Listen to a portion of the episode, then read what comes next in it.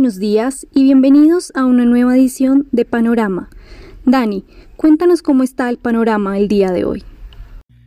Muy buenos días Sharon, el panorama del día es despejado. La noticia que tenemos para hoy sin duda tiene que ver con Colombia, mercado laboral mejoró muy rápido en el mes de agosto, o por lo menos eh, presentó una buena dinámica, algo que no se había estado mm, observando durante los últimos meses. Por supuesto, se entendía que el tema de la pandemia eh, nos había afectado de manera considerable en los meses de marzo y de abril, pero digamos que llevamos los meses de junio, julio a la espera de un mejor comportamiento del mercado laboral, no había ocurrido solo lo empezamos a ver ya en el mes de agosto, el alejamiento obviamente de esas restricciones que se tenían en la movilidad en diferentes ciudades de Colombia y por ende eh, sus efectos negativos sobre la economía estaban teniendo ese impacto o ese retraso también en las cifras del mercado laboral. La tasa de desempleo nacional en Colombia descendió aceleradamente del 20.2 al 16.8% y en las ciudades bajó del casi el 25%, algo por debajo del 20%. Aún estamos a un 40% o 30% de la recuperación de los indicadores. En Estados Unidos ya han recuperado el 50% de los empleos perdidos, así que estamos sin duda con un retraso en este frente y obviamente todo dependerá de cómo continúe comportándose la pandemia y de las medidas que se estén aplicando para tratar de contenerla. El tema del mercado accionario el día de hoy amanece con valorizaciones en los Estados Unidos en futuros cercanos al punto 8.9% y en Europa cercana al punto 4. Estados Unidos ha tenido una buena dinámica. Tuvimos el peor de los días eh, en términos de percepción sobre la política estadounidense el martes pasado con ese desastroso debate. Parece que ya más malas noticias desde el lado político no van a poder eh, afectar más la dinámica del mercado y estamos viendo este resurgimiento en los precios de las acciones en los Unidos. Creemos que todavía uno debe ser un poco precavido con miras al 3 de noviembre, pero de alguna forma el mercado ya me está diciendo que este riesgo en apariencia lo tiene asumido. Desde el punto de vista de lo que también está ocurriendo con el paquete fiscal, parece haber un acercamiento entre los demócratas y el gobierno. Demócratas decidieron no poner en votación su propuesta de los 2.2 trillones de dólares para el paquete fiscal. Esto es eh, visto como la hoja de olivo entre republicanos y demócratas, teniendo en cuenta que los republicanos no iban a aceptar este monto en el paquete fiscal. Se está hablando nuevamente rumores de un paquete de 1.5 trillones que de todas maneras para los eh, republicanos sería, eh, digamos, muy alto de aceptar, pero digamos más posible que eh, eso que estaban mencionando los demócratas. Sin embargo, escepticismo, por supuesto, tenemos en estas cifras del paquete fiscal y estamos viendo esta mañana ya un indicador, el de ingreso de los hogares en los Estados Unidos cayendo el 2.7% en el mes de agosto. Recuerden que en agosto no tuvimos la renovación de... Em, de, ese plan complementario o esos recursos complementarios que recibían las familias de 600 dólares semanales por miembro. Así que em, aquí estamos ya viendo en las cifras un poco más fuerte lo que está ocurriendo con, con esta parte del, eh, del mercado laboral y el enfriamiento en muchas cifras de recuperación económica em, en los Estados Unidos. Con respecto a esos anuncios que compartimos con ustedes el día de ayer de Disney ese despido masivo de 28 mil personas en California y en la Florida por todas estas medidas de cuarentenas y lo que está ocurriendo con las dificultades para reabrir negocios. El día de hoy tenemos ahora al sector aeronáutico que le pide al secretario del Tesoro de los Estados Unidos un paquete específico para el sector. El secretario le respondió que mejor necesitamos avanzar con el paquete general, este que está negociando con los demócratas, así que las aerolíneas le han dado relativamente como un ultimátum. 32 mil puestos de trabajo del sector aeronáutico se pueden perder en los próximos días si no tienen nuevos recursos. Están pidiendo 25 billones de dólares. La campaña presidencial ahora está enfocada en lo que es medio oeste de los Estados Unidos porque ahí es donde está incidiendo ahora más el COVID. Seguramente Trump está mostrando que él se ha hecho más de lo que eh, pudo haber hecho y los demócratas van a estar eh, presionando, afirmando que han sido un total desastre el manejo de la pandemia por parte de la administración Trump. Mientras tanto, una comisión bipartidista está analizando cómo cambian las reglas de los debates para no dar esa mala imagen internacional que dejó el martes pasado, pero recuerden que nosotros ya estábamos esperando teniendo en cuenta el carácter de un candidato y el afán del otro para mostrarse fuerte y no débil, que es una de las críticas que ha tenido. En el frente del COVID seguimos con Ahora, las farmacéuticas, presidente de Moderna dice que no tendrán suficientes datos para solicitar la autorización de emergencia en la FDA de su vacuna, sino hasta finales del mes de noviembre. Esperamos que Trump no se moleste y no considere que esto es una jugada política de los demócratas o de los que están en contra de él, pero pues es un tema razonable desde el punto de vista científico. Ahora, lo que sí llama la atención es que el presidente de Moderna dice que esto es una aprobación de emergencia, pero que solo hasta la primavera del próximo año y teniendo en cuenta que todo sale muy bien, podrán iniciar el tema de las vacunaciones ya masivas. No de emergencia en, por ejemplo, eh, servidores del, del sistema de salud, algo de Fuerzas Armadas, etcétera, etcétera, sino de manera masiva. Y ayer el New York Times hablaba, no, el diario The Atlantic hablaba sobre las desventajas que tiene estos desarrollos de Pfizer y de Moderna que implican la necesidad de unos sistemas de enfriamiento para garantizar em, la viabilidad de estas vacunas, que no se vayan a degradar. Eh, que por el contrario, la vacuna de Johnson y Johnson Em, que es la que se está probando en Colombia en estos días, no necesita estos eh, requerimientos de refrigeración para que continúe siendo viable. Así que este es otro elemento que tal vez Estados Unidos lo pueda hacer tranquilamente, pero otros países en el mundo no puedan depender de esta vacuna, a menos que hagan desarrollos en las mismas empresas Pfizer y Moderna para em, que las vacunas sean un poco más resistentes a otro tipo de medios ambientes sin tener tanta preservación.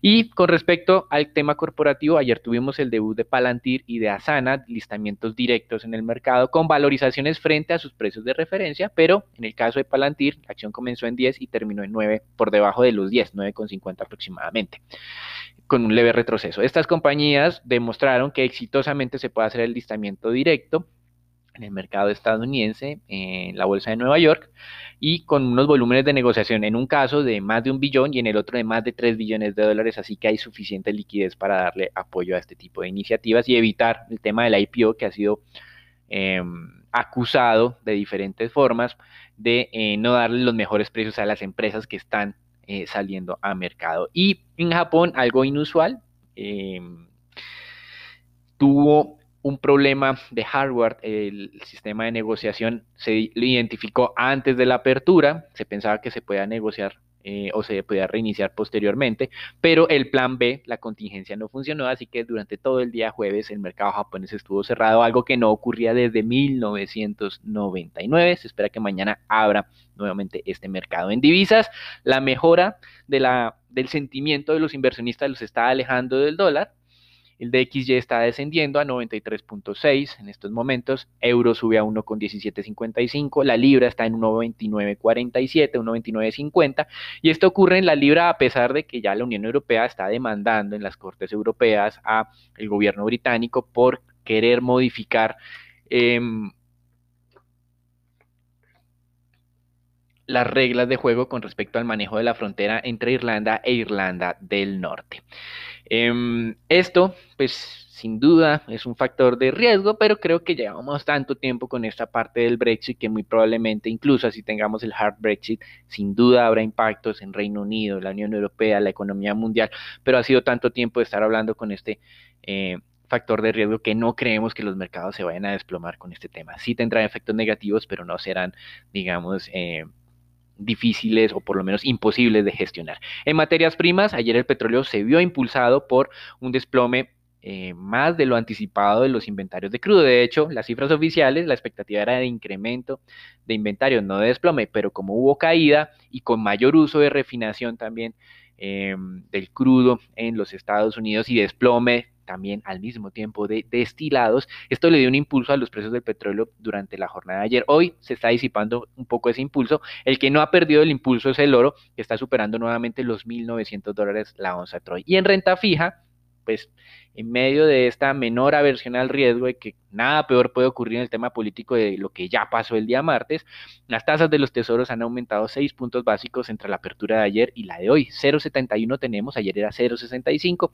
Hay que continuar haciendo eh, seguimiento a esta dinámica insistimos que solamente después de las elecciones nosotros veríamos con buenos ojos, como dicen coloquialmente, la expectativa de algunos incrementos en las tasas de largo plazo, pero creemos que serían contenidas teniendo en cuenta que tratar de hacer aumentar la inflación no ha sido una tarea sencilla en ninguna de las economías desarrolladas. Hasta aquí el reporte internacional. Los dejamos con Sharon, Raúl, Daniela y Nicolás para el reporte en Colombia. Gracias, Dani. Bueno, para el panorama de Colombia, en primer lugar, ayer conocimos el dato de desempleo para el país en el mes de agosto. Este fue de 16.8%, un resultado muy positivo que muestra que hubo una corrección importante en comparación con los datos que se venían publicando desde el comienzo de las restricciones por cuenta del coronavirus. En julio la tasa llegó a ser del 20.2%. Esto significa una recuperación importante ya para el mes de agosto, aunque si se hace la comparación con el mismo periodo del año pasado, el aumento es significativo, ya que para el 2019 esta se ubicaba en el 10,8%. Esta cifra generando una sorpresa muy positiva en el mercado donde las nuevas eh, restricciones que se implementaron durante este mes en las grandes ciudades eh, pues no tuvo un mayor impacto en la tendencia de recuperación del mercado laboral. La cifra de desempleo urbano se ubicó en 19.6%, también una mejora muy positiva. Esta recuperación mensual de la ocupación habría sido liderada por eh, la construcción, el comercio y las actividades agropecuarias. Estos sectores explican casi el 50% de la mejora mensual, con aportes también importantes de la manufactura, el alojamiento, el servicio de comidas, la administración pública, defensa y salud, la recreación, servicios a los hogares como empleadores. Entre tanto, el transporte, la minería y servicios públicos comunicaciones y actividades profesionales redujeron su cantidad de ocupados frente al mes de julio. Eh, finalmente, cabe esperar que con el levantamiento de, este, eh, de estas restricciones a partir del mes de septiembre, el mercado laboral se siga recuperando consistentemente en lo que queda de este año. En otras noticias, eh, recordamos que en julio la Corte Constitucional declaró como inconstitucional el decreto que permitía la reducción del aporte pensional de los trabajadores hasta el 3% y ordenó que tanto trabajadores como empleados deben reponer las cotizaciones que no se realizaron entre mayo y abril. Dado esto, el Ministerio de Trabajo publicó para comentarios el proyecto de decreto por medio del cual se regula ese pago complementario del aporte al sistema general de pensiones.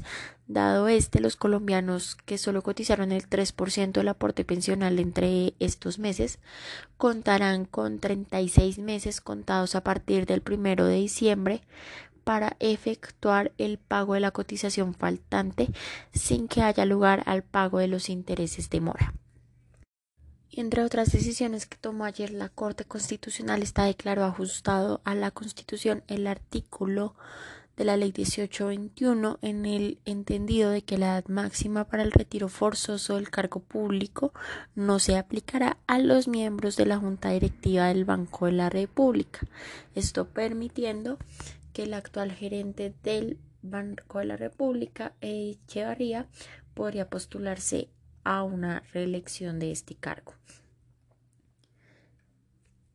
Y ya que estamos hablando del Banco de la República, el día de ayer dio a conocer que las utilidades de su ejercicio a agosto del 2020 se mantuvieron cercanas a los 7.3 billones de pesos, con una variación entre julio y agosto que fue poco más de 20 mil millones de pesos. Como ya hemos mencionado, ya para el mes de julio, a este nivel ya superan el resultado del año pasado. S&P Ratings también reveló el día de ayer la actualización de sus estimaciones de crecimiento económico para las principales economías de América Latina, donde para Colombia empeoró la visión desde un 6% para este año hasta una caída de un 8%, en tanto para el 2021 mejoró la expectativa de un crecimiento del 3% hasta un 5,5%. Y ya para finalizar, eh, de acuerdo con un informe del gobierno, la producción promedio de petróleo en Colombia al finalizar la semana del 24 de septiembre fue de 748 mil barriles por día.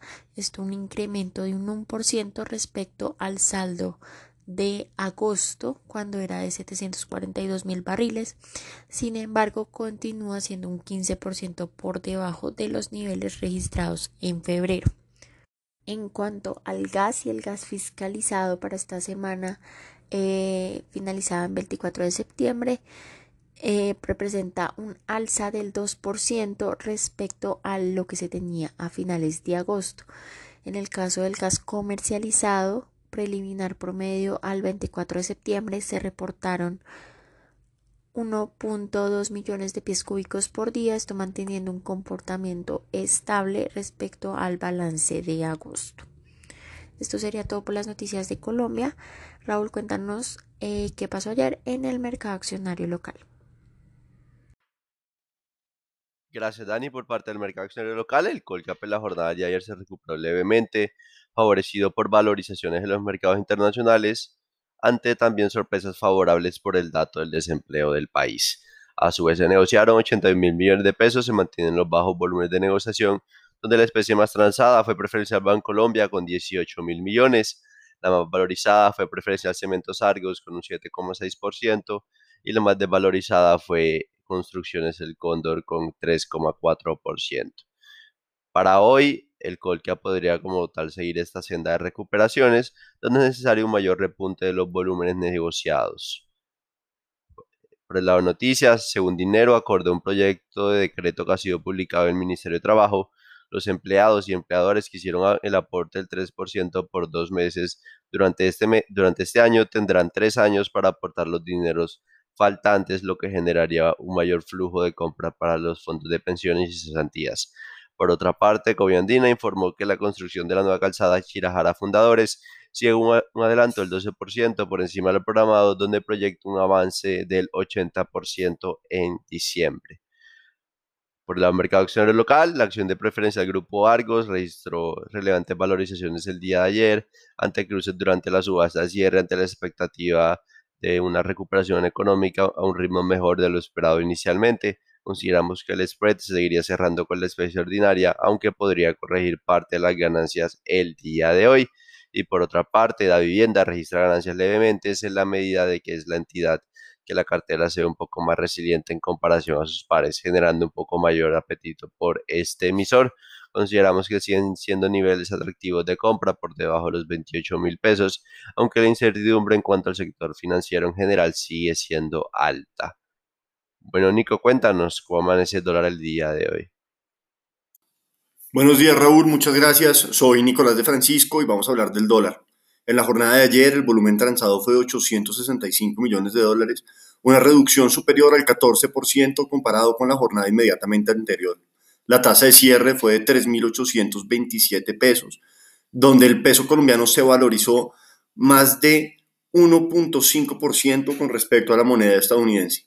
El precio medio durante la jornada fue de 3.859 pesos con 4 centavos, el precio mínimo alcanzado 3.827 y el máximo de 3.905 pesos con 80 centavos. Para el día de hoy esperamos soportes hacia los 3.810 y 3.800 pesos y resistencias hacia los 3.840 y 3.850 pesos. Los dejo con Sharon para los temas de renta fija. Gracias, Nico, y muy en línea con ese buen entorno internacional y siguiendo la revaluación de la moneda, tanto la curva T tasa fija como la curva T UR se valorizaron de forma generalizada, tres básicos y medio básico respectivamente.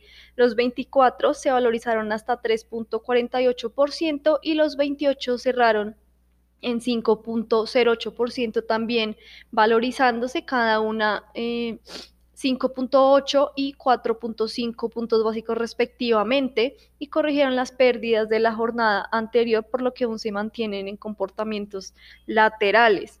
Por el lado de deuda corporativa, volúmenes no registrados hace dos meses se negociaron cerca de 9 mil millones de pesos a través del sistema transaccional y 985 mil millones de pesos por registro Cerca del 80% de las transacciones se concentró en tasa fija del 21 e IPC del 22.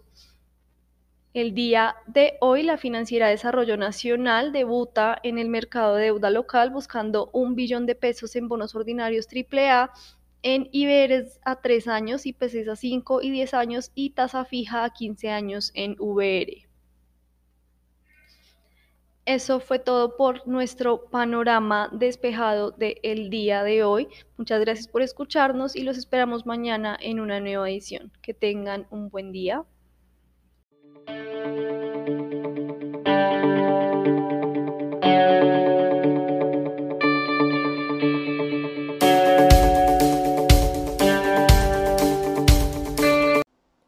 Contenido de la presente comunicación o mensaje no constituye una recomendación profesional para realizar inversiones en los términos del artículo 240.11.2 del decreto 2555-2010 o las normas que lo modifiquen, sustituyan o complementan.